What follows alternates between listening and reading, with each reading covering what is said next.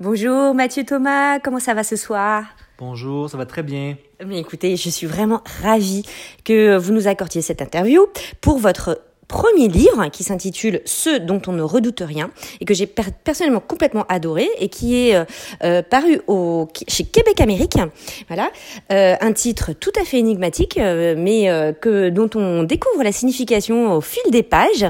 Alors, pour raconter un tout petit peu à nos auditeurs et à nos auditrices, bah, c'est un roman historique, mais c'est aussi une uchronie, puisque c'est pas tout à fait l'histoire telle qu'elle s'est déroulée. Et ça, je trouvais ça super intéressant.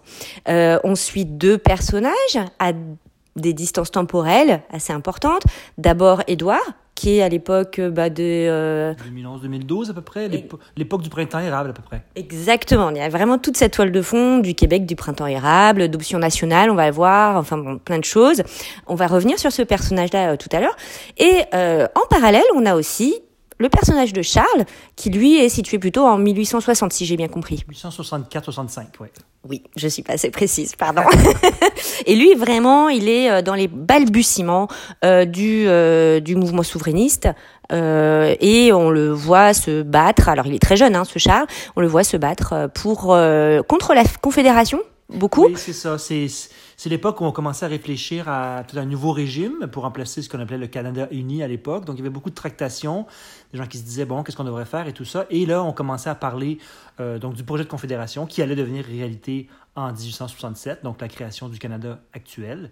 Et tout ça sous un, sous un fond de, de, de, discussion autour des oies pontificaux, par exemple. Ah oui, oui, non, mais alors... Unification, de, unification de l'Italie à l'époque et tout ça. Voilà, non, on, va, on va y revenir. Il y a une somme d'érudition absolument extraordinaire. Mais alors là où j'y arrive, c'est que en fait, c'est un thriller. C'est un thriller historique, puisque vos deux personnages, puisqu'on a vraiment en parallèle, mènent une enquête pour savoir si oui ou non. Alors, est-ce que j'ai le droit de, de, de dire euh, Mathieu Thomas? Oui.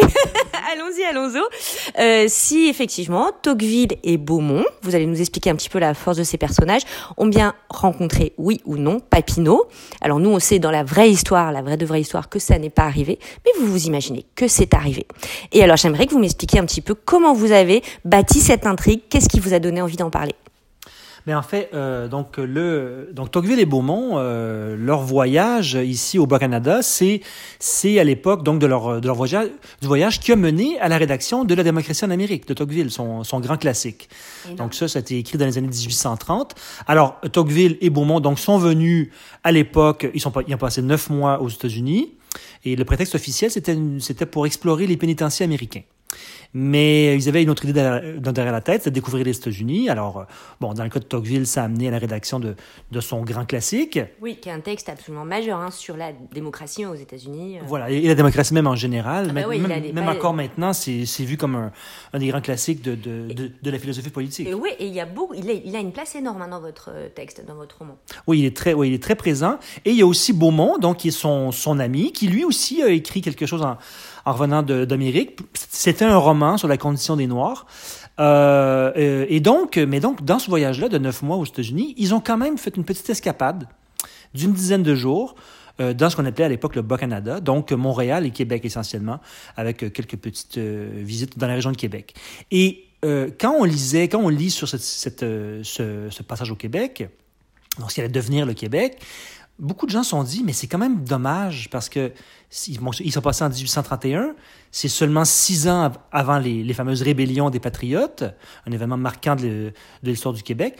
Mais mon Dieu, ça aurait donc été intéressant qu'ils rencontrent Papineau et puis qu'ils puissent parler ensemble. Et et là, ben, il semble que non, ils ne se sont pas rencontrés. Alors, dans l'histoire officielle, ils ne se sont pas rencontrés. Et moi, j'imagine que ben, peut-être qu'ils se sont rencontrés. Parce qu'il y a beaucoup d'éléments un peu, un peu bizarres dans, dans toute cette histoire-là. Et qu'est-ce que ça aurait euh, euh, apporté, en fait? Qu'est-ce que ça aurait, euh, à quoi ça aurait mené qui, cette rencontre que vous imaginez? Qu'est-ce que ça aurait pu apporter? Parce que pour un public français, c'est bon, une intrigue absolument géniale hein, que vous avez. Franchement, il y, a, y, a, un thriller absolument incroyable. Mais on se demande, nous, qui n'avons pas cette histoire-là, bah, finalement, à quoi ça aurait mené de, que Papineau et, et Tocqueville se rencontrent? Ah ben là, euh, évidemment, vu que vu que ce n'est pas arrivé dans la réalité, ou en tout cas, euh, d'après ce qu'on connaît de l'histoire, c'est pas arrivé, euh, on, peut, on peut présumer de beaucoup de choses. Mais je veux dire, ce que j'essaie de, de, de, suggérer un peu dans le roman, c'est que peut-être que oui, ça aurait pu avoir des conséquences énormes. Parce que si, par exemple, j'ai dit ça comme ça, si par exemple la France avait eu un rôle plus important à jouer dans le Bas-Canada de l'époque, peut-être que les rébellions se seraient déroulées d'une manière un peu différente. On peut pas, on peut pas vraiment savoir. Surtout que, et ça c'est la vérité historique, surtout qu'après l'échec des rébellions, Papineau s'est rendu à Washington et après à Paris pour obtenir l'appui euh, de ces grandes puissances euh, dans le contexte de, bon, mais qu'est-ce qu'on va faire avec les, Canadiens français dans leur, dans, leur, dans leur conflit avec le colonisateur britannique? Donc, euh, ce n'est pas donc qu'un roman sur le Québec ou sur le Bas-Canada et ses relations avec les Anglais à l'époque, c'est aussi une espèce de, réflexion sur la géopolitique. Et donc, et donc euh, en, fait, pour dire que les Québécois ou, les Canadiens de l'époque, comme, on le, donc, comme on les appelait euh, à ce moment-là, ben, ils n'étaient pas isolés. Ils faisaient partie d'un système euh, géopolitique mondial déjà à l'époque. Alors, c'est un roman euh, très érudit, hein, je l'ai dit, où il y a beaucoup, beaucoup de, de figures euh, euh, historiques qui reviennent. Vous faites revivre plein, plein de gens, mais vous faites revenir aussi, enfin, vous faites revivre aussi les années 2011, très, très bien, cette espèce de, de fièvre de, du printemps érable. Et puis, vous avez un personnage, alors j'aimerais que vous m'en parliez un petit peu, de cet Édouard, qui, est, qui a été souverainiste. il a quel âge à peu près là, à cette oh, époque-là? il, est, il, est, il est à peu près autour, autour du le, tournant de la trentaine à peu près. Le tournant de la trentaine, et on le sent un petit peu désillusionné, on le sent un petit peu désabusé, et il va se prendre au jeu puisqu'il découvre des documents euh, qui euh, tout à fait intéressants qui vont le mener vers cette enquête effrénée avec sa, voisine euh, Sandrine, qui est française d'ailleurs. Française d'ailleurs, avec une petite love story si je peux me permettre, une petite histoire d'amour tout à fait charmante. et lui, il va se redécouvrir souverainiste. cette histoire finalement, c'est c'est une c'est un cheminement vers la conscience d'être québécois? Ben voilà, c'est que Édouard, euh, si je peux un peu résumer, ben en fait, il incarne, il incarne euh, beaucoup de Québécois là, qui, après la défaite référendaire de 95, après que le non donc l'ait remporté puis que le Québec ne soit pas devenu un pays, ben un peu, un peu, il est devenu un peu là, hein, une espèce de lassitude, euh, à force de perdre et tout ça. Bon, on, essaie de, de, se replier sur d'autres choses, on passe à autre chose. Et puis bon, donc cette, cette espèce de, de, de, donc de découverte que j'imagine, une découverte fortuite de, de documents cachés et qui parle donc de cette histoire de Papineau et de, de Tocqueville et Beaumont. Ben, c'est comme si ça le réveillait un petit peu. Il se dit, mais mon Dieu, mais il y a une espèce de mystère historique. Qu'est-ce qui s'est vraiment passé à l'époque? Il commence à, à, lire sur la question, il fait des recherches, il rencontre des gens. Et tout ça dans le contexte où euh, un de ses amis, un, bon, son meilleur ami, parce que c'est aussi un roman un peu sur l'amitié, hein, son meilleur ami, lui, s'implique dans ce nouveau parti politique qui s'appelle euh, Option nationale. Donc à l'époque, c'était avec Jean-Martin Hossan. Et c'était un parti... Euh, totalement indépendantiste. Plus, beaucoup plus indépendantiste que le Parti québécois et Québec solidaire euh, l'était euh, à l'époque. Mm-hmm.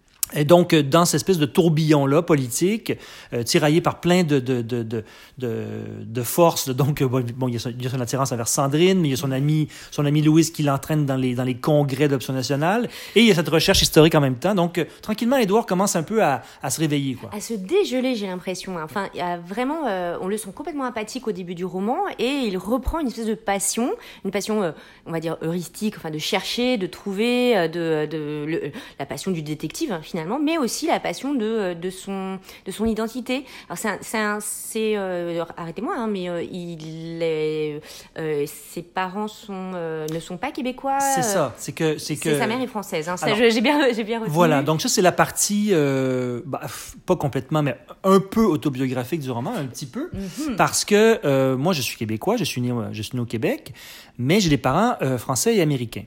Et dans le roman, Édouard, c'est la même chose. Il y a des parents français et américains. Bon, j'ai inversé les parents. Là. Dans, le cas d'Édouard, euh, c'est son, père qui était euh, donc américain, qui est décédé très, quand il était très jeune, et sa mère qui est française. Donc, il se sent, il est un peu tiraillé dans cette espèce de, triangle, euh, Québec, France, États-Unis. Euh, et, donc, voilà, ça, ça, influe sur toutes ses recherches. évidemment, bon, Tocqueville et Beaumont, c'est la France. Euh, alors voilà, ça, c'est. Alors ça, j'ai trouvé en tant que française installée au Québec depuis très longtemps, j'ai trouvé ça super fort parce que ça dit bien cette.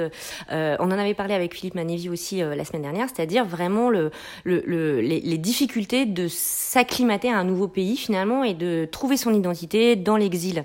Surtout, surtout quand ce pays-là, quand beaucoup de Français qui s'installent ici peuvent avoir l'impression que on, est dans une France en Amérique.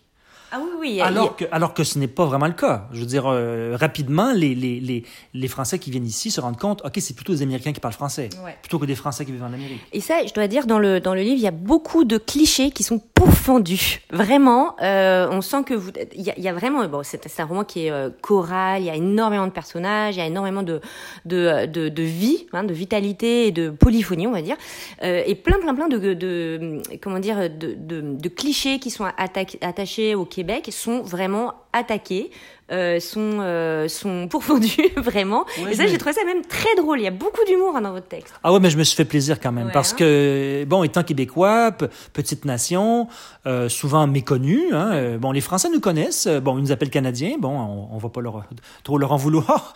Mais bon, ils sont un peu en retard, disons, dans les appellations. mais ils ont quand même une sympathie envers nous. Alors que les Américains, Bon, c'est pas une hostilité comme celle des Canadiens anglais, mais c'est quand même une méconnaissance euh, de ce, de ce que c'est un Québécois, de ah oui, c'est vrai, il y a des gens qui parlent français encore là-bas, c'est bizarre ça. Mm, mm. Alors, alors moi, cette espèce de, de, de manque de reconnaissance hein, de, de, ce que sont les Québécois, qui sont souvent confondus avec les Canadiens, les Canadiens anglais, qu'est-ce qu'un Québécois, qu'est-ce qu'un Canadien? Alors, j'ai, j'ai, j'ai, moi, je me disais, ça, bon, c'est intéressant, ça peut même donner lieu justement à des scènes un peu plus cocasses, mais ça, mais ça m'a vraiment soulagé un peu, je vous, je vous dirais. mais il n'y a pas que ça, parce que vous faites pas que défendre les Québécois. Vous faites aussi, ah euh, vous faites aussi, euh, comment dire, pas le, c'est pas du tout un tribunal, mais vous faites aussi aussi amende honorable, c'est-à-dire ce que le Québec a d'apathique. Justement, je trouve que votre personnage, il est vraiment à l'image d'un certain Québec aussi par rapport à, la souveraineté ou par rapport à cette identité. Et euh, le Québec prend cher aussi hein, dans votre texte, j'ai l'impression. Oui, oui, euh, c'est bah, qui aime bien châtie bien. Puis euh, je veux dire, Édouard, bon, il est québécois, il se sent québécois, il redécouvre son côté bon indépendantiste qui souhaite que le Québec devienne un pays. Enfin mais en même temps, il voit, autour de, il voit ce qui se passe autour, de lui, il voit les, les réflexes des Québécois, leurs atavismes, leurs tendances parfois, à, leurs défauts aussi. Euh, euh, donc, c'est pas une attaque envers les Québécois, c'est plutôt une espèce de lettre d'amour avec, avec des petites pointes par-ci par-là. quoi.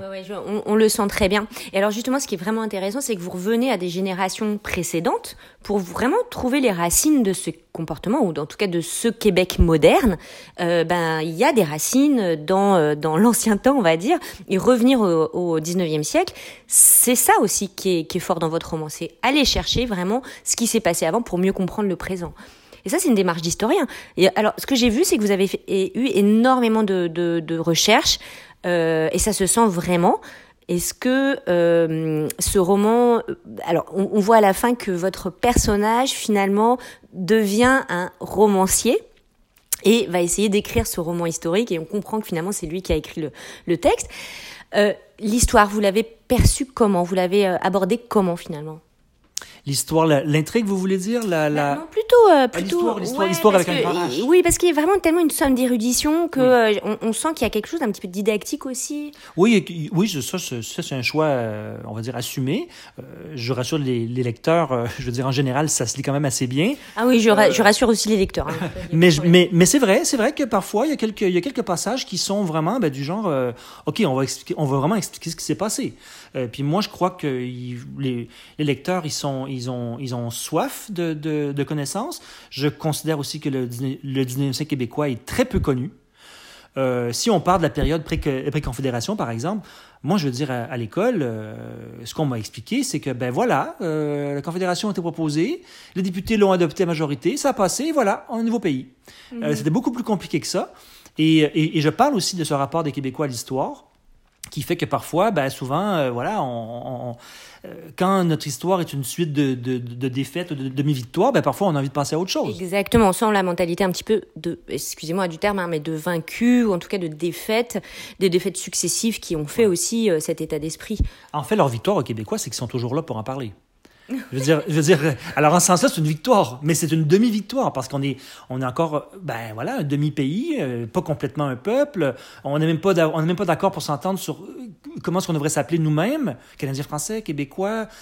Alors c'est c'est c'est extrêmement complexe, mais euh, mais oui, mais moi je, pour revenir à votre question sur l'histoire, moi je me suis plongé là-dedans pendant deux ans J'ai fait, j'ai fait des recherches pendant deux ans, j'ai pris des notes, et puis je me suis intéressé, donc, euh, comme vous l'avez vu, il y a plusieurs périodes historiques hein, qui sont couvertes, pas seulement les années 1860, mais les années aussi 1830. Ouais, ouais.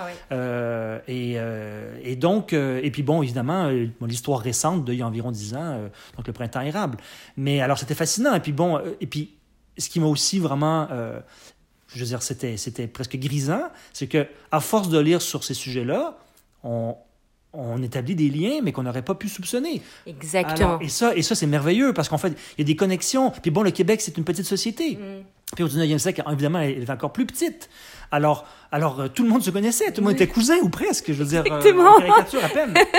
alors, alors euh, les liens sont très faciles à faire. Alors, ce que- j'ai envie de dire, c'est que vraiment, je vais conseiller ce, roman parce que c'est un thriller historique, parce qu'on apprend plein plein de choses, parce que c'est une chronique, c'est toujours hyper intéressant de de- d'explorer ce, ce genre-là, parce qu'on apprend plein plein de choses sur le Québec, parce qu'on réfléchit vraiment sur ce que c'est qu'une identité, ce que c'est qu'un pays, ce que c'est qu'une, euh, enfin, ce que c'est qu'être québécois en fait. Et ça, c'est euh, pour nos auditeurs français, par exemple, c'est vraiment une super bonne porte d'entrée pour comprendre ce que c'est que le Québec, le Québec moderne et ce que ça a été. Donc, euh, je vous remercie beaucoup euh, pour euh, ce dont on ne redoute rien. Et alors, vous savez, Mathieu Thomas, le principe de l'émission de On se lit tout, ben, c'est que vous nous disiez un petit peu ce que vous lisez en ce moment et si vous avez des conseils à nous donner euh, en lecture en ce moment. Est-ce que vous auriez, est-ce qu'est-ce que vous êtes en train de lire d'ailleurs Je sais de source sûre que vous êtes bibliothécaire dans la vie, vous plongé dans les livres. Donc, est-ce que vous avez quelque chose à conseiller en ce moment à nos lecteurs, à nos auditeurs, pardon? Euh, ben, c'est une très bonne question. Euh, je viens de terminer. comment ça s'appelle? L'Amérique fantôme. L'Amérique fantôme, c'est un livre écrit par Gilles un historien, et qui parle euh, des. euh, ils appellent comme des aventuriers francophones. En fait, c'était grosso modo les coureurs des bois euh, qui ont, on va dire, exploré l'Amérique à partir donc de l'époque de la Nouvelle-France jusqu'au 19e siècle. Et puis donc, c'est des portraits hein, successifs de, de, de ces francophones, euh, qu'on appelait encore une fois justement euh, français, canadiens, on ne savait pas trop quoi en faire, mais qui ont vécu aux États-Unis et au Canada euh, et qui ont eu des contacts avec euh, donc les différents peuples autochtones, que, ce, que ce soit, je veux dire, même, même on va jusqu'aux Indiens des Plaines, hein, les Sioux. les, bon, alors c'est c'est- c'est extrêmement intéressant, j'ai appris beaucoup, beaucoup de choses, et, et notamment, par exemple, les, les, les explorateurs qui, étaient, qui faisaient partie de... de euh, Lewis and Clark, les fameux explorateurs américains, qui étaient guidés par des, des voyageurs canadiens. On oublie ça. Alors, euh, oui, c'était vraiment une lecture intéressante, assez, assez dense, mais euh, vraiment intéressante. Et bon, c'est comme des mini-biographies, quoi. Alors ça, c'est un livre que je recommande. Oui. Bah, écoutez, alors ça c'est vraiment une, super recommandation. Je vous remercie beaucoup. Écoutez, il me laisse, il me reste à vous, à vous dire au revoir, Mathieu Thomas. C'était vraiment une, une interview euh, euh, que j'attendais depuis longtemps et je suis très contente de vous avoir rencontré. Pour ceux dont on ne redoute rien chez Québec Amérique, que je conseille avec passion, Mathieu Thomas. Je vous laisse le mot de la fin. Je vous remercie beaucoup, Emmanuel. À la prochaine.